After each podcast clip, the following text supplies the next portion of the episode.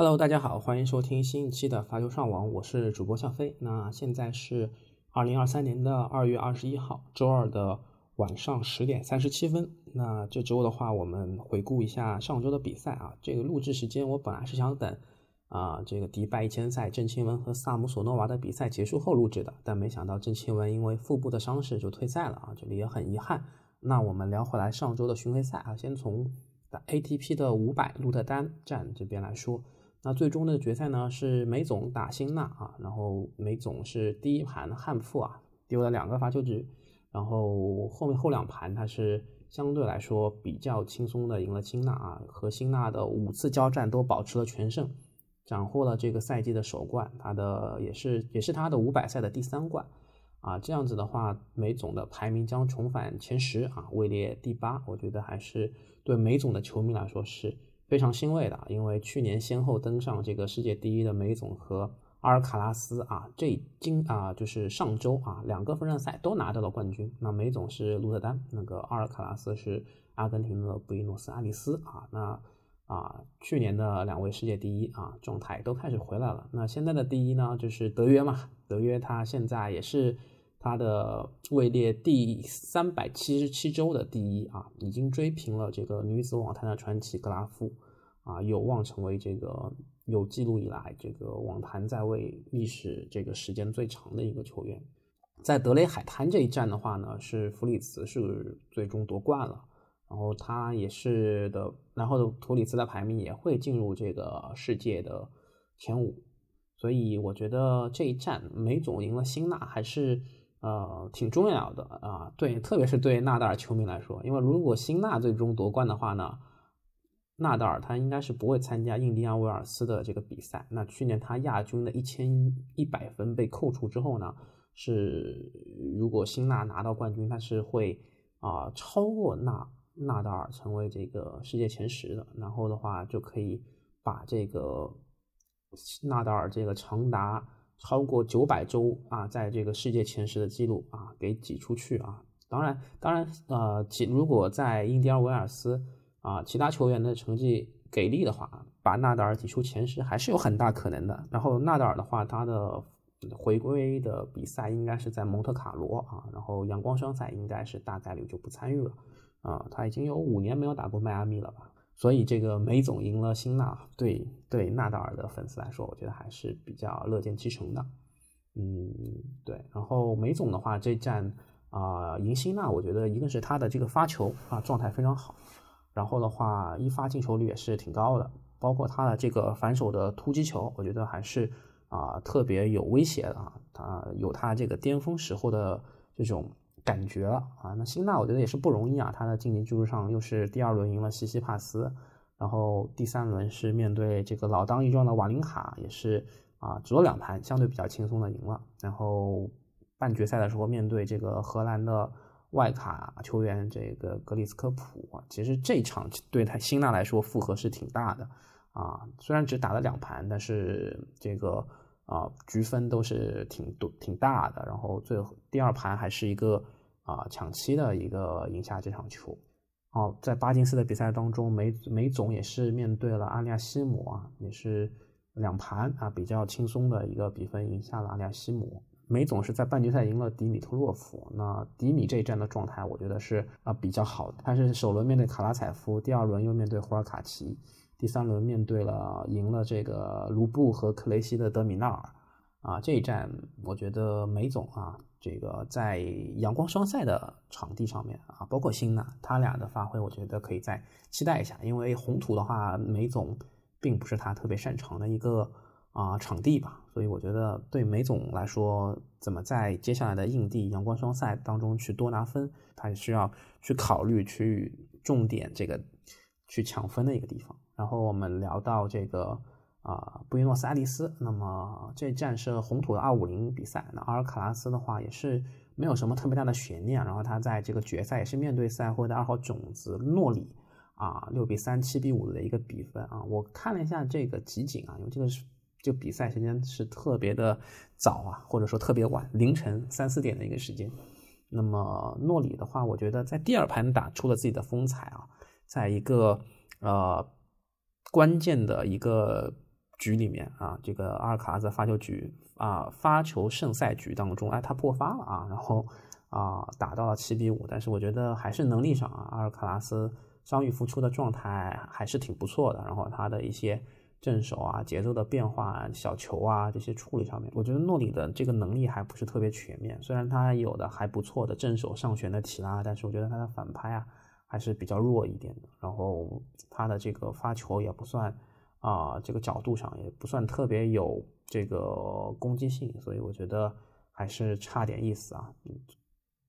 德雷海滩这一战可以看到，弗里茨最终是在决赛面对凯兹曼诺维奇啊，首盘是一个非常实力悬殊的一个背国比分啊，一个六比零，然后五比七，六比二啊，然后嗯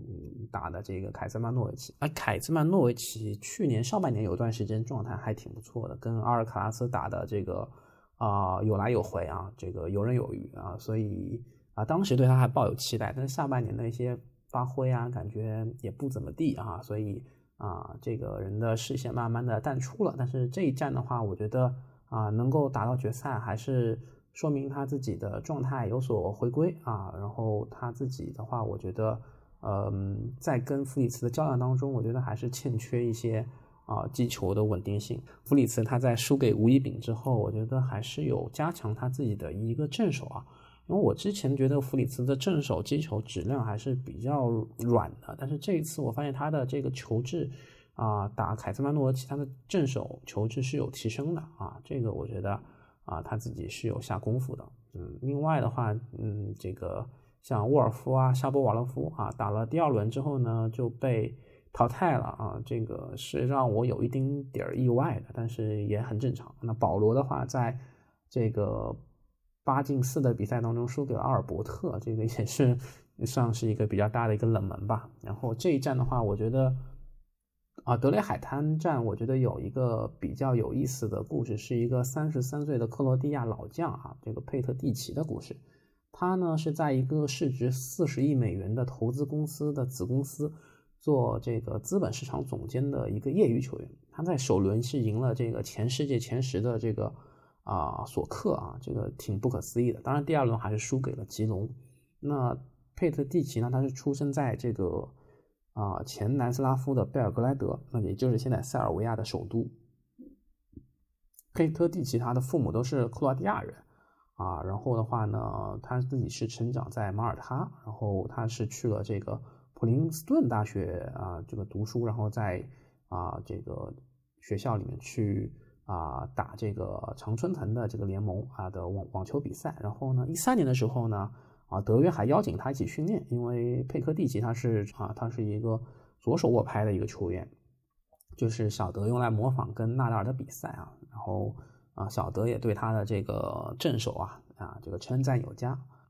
然后一四年开始，佩克蒂奇有加入这个职业网坛啊，最高排名也到过两百零四。但是呢，因为一九一，但是因为二零一六年的时候呢，他的这个胃部手术出现一些病菌的感染，导致了他这个长时间的卧床不起，然后就又申请了去啊，又申请就读哈佛大学，然后啊，又又申请了在哈佛大学读，应该是读一个商学院，然后。在一九年的时候呢，他毕业之后又决定再打一年的职业，但是啊，很遗憾啊，就在他的排名回升到了三百三十一名的时候呢，遇到了新冠疫情，他又不得已就回家上班去了。所以啊，在这个德拉海滩，因为离他上班的地方比较近，所以他又是啊不安于这个上班啊，然后就请假去这个打球。然后他在这个打球之前，比赛之前也是。啊，每天早起啊，上上班打卡前还要去练练球啊，然后平时偶尔，